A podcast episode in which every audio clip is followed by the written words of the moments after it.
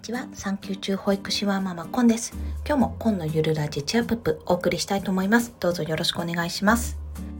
家族がね静まった後の収録なので今日はちょっとリビングではできないので今日は洗面所にて収録を行っております。なのでちょっと声が響いてしまうかもしれませんがご容赦ください。さて今日のテーマはまあこれも当たり前の話なんですけども最近ちょっと反省したことをお話ししたいと思います。え家族の時間は子供だけではないということをテーマにお話ししていきたいと思います。というのは最近あのいろいろちょっと始めるようになってパソコン作業する時間が結構増えてきたんですね。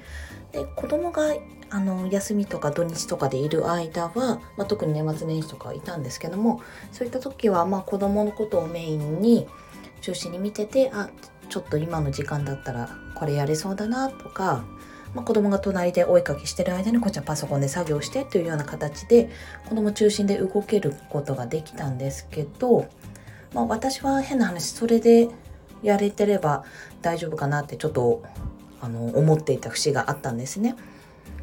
でむしろあの夫が帰ってきてから、まあ、夕飯の前後とか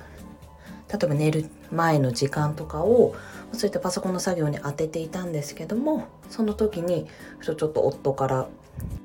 話がありまして、まあ、なんかちょっと同じ空間にいるのに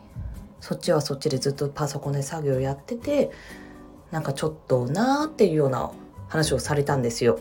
まあ、不満というか、まあ、これにも慣れなきゃねっていう感じで話されたんですけども、まあ、私それ言われるまで気がつかなくてそのことに対して仕事といえども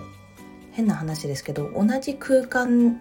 同じ時間を過ごしているわけじゃないですか。で子供に対してだったら結構その子供中心に考えられるのでそっちを意識してるので、まあ、何かあったらすぐ対応するってすぐ反応するっていうような形を取っていたんですけどもそうだよねって夫のこと何も考えてなかったっていうところがあったんですよ。まあ、向こうも好きでね、いろいろやってるだろうしスマホ見たりとかゲーム見たりとかテレビ見たりってしてるからいいかなってお互いに自由な時間過ごせてるから大丈夫かななんてちょっと思っていたんですけどもあそれは間違いだったなって言われてから気づいたという反省がありました。でそれらを踏まえてというかその経験を踏まえて反省を踏まえてじゃあどうしたらよかったかなっていうのをちょっと3ステップでお伝えしたいと思います。まず第一に在宅ワークというか家で仕事をすることの難しさというのをお話しするとやっぱりあの家にいると一人でねいるんであれば全然問題なくあの自由に集中してできるんですけどもやっぱり他に家族がいると、まあ、特に子供がいるとそっちに意識を取られることが多くなるわけですね。なのでまとまった集中した時間っていうのがなかなか取りづらい。あとコンスタントに例えば1時から3時までは空いてますっていうのが、まあ、やっぱりなかなか子供がいると言えないとお昼寝の時間とか読めないので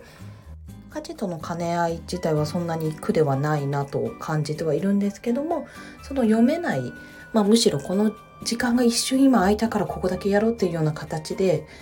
やってしまうようになるので、まあ、ちょっと焦りとか出てくると。それは感じました。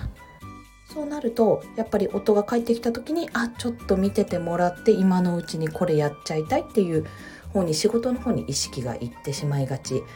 ですよね。なのでやっぱり一日やることっていうのをまとめといてあの、まあ、積み上げですね。積み上げリスト作ってるんですけどもメリハリをつけることはやっぱり大事だなっていうのを感じました。なので朝ちょっと時間を作る朝活の時間作るとか今回見たり夜寝ている間に時間を作るとかそういった形で自分の時間を確保することっていうのがやっぱり大事ですね。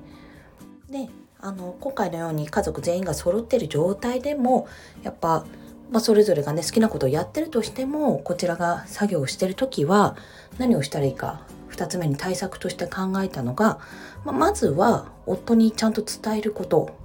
まあ、今日これをやりたいでも大体所要時間は例えば1時間ぐらい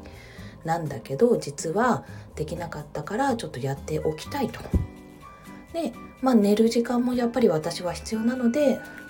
変な話子供が寝た後にやればいいって言われたらそうなんだけどもできれば今のうちにやりたいとだかそういうことをやっぱり伝えていくことが大事だなと思いましたただやりたいからちょっとなんであんた手伝ってくんないのよっていうような状況ではなくてきちんとそのやりたいことを、まあ、大体の時間あの理由とかですねそういうのは明確に伝えていきたいなと思いました。まあ、これは我が家の場合なので他のご家庭とか他のところではどうかはわからないんですけどもあのただちょっと私の場合は勝手に始めてたなんか自分はこれやんなきゃいけないんだみたいなオーラを出してやっていた部分があったのでそれをちゃんと伝えないとまずいなっていうのは今回のことで改めて感じました。ねまあ、3つ目にどちらにしても家族の協力なしにはできないということが判明しました。まあ、今私はちょっと産休中っていう特殊な状況下にあるので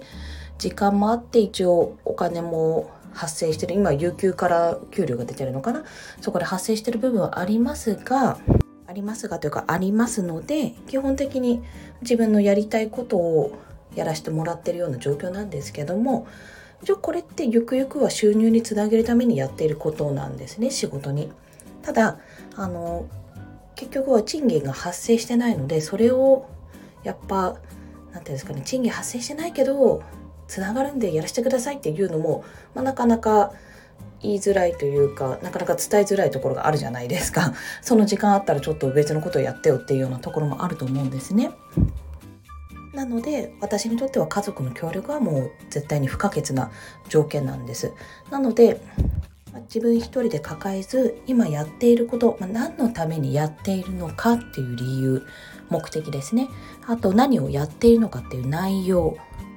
と、まあ、どうどう進めていくのかっていう予定っていうのはきちんとあの情報更新され次第伝えていって、まあ、その都度あの、まあ、特に夫なんですけど夫の情報を夫の中での私がやってることの情報はアップロードしていってもらってます。最近ちょっとできてないかもしれないのでもう一度ちょっと伝えないとなとは思ってるんですけど何にせよ本当に伝えていくこと常に伝えていって、まあ、私の言ってることあなた理解してるでしょなんていうふうに思わずに、まあ、その都度こういうことやってるんだよっていうふうにコミュニケーションを取っていくことがやっぱり大事だし家族の時間を大切にするっていうやっぱり私の中での目的というか目標があるのでもうそれを目標を達成するためにやってることで家族の時間を失ってはならないとそう感じました。で、まあ、最後に、ま、ざっくりとまとめますと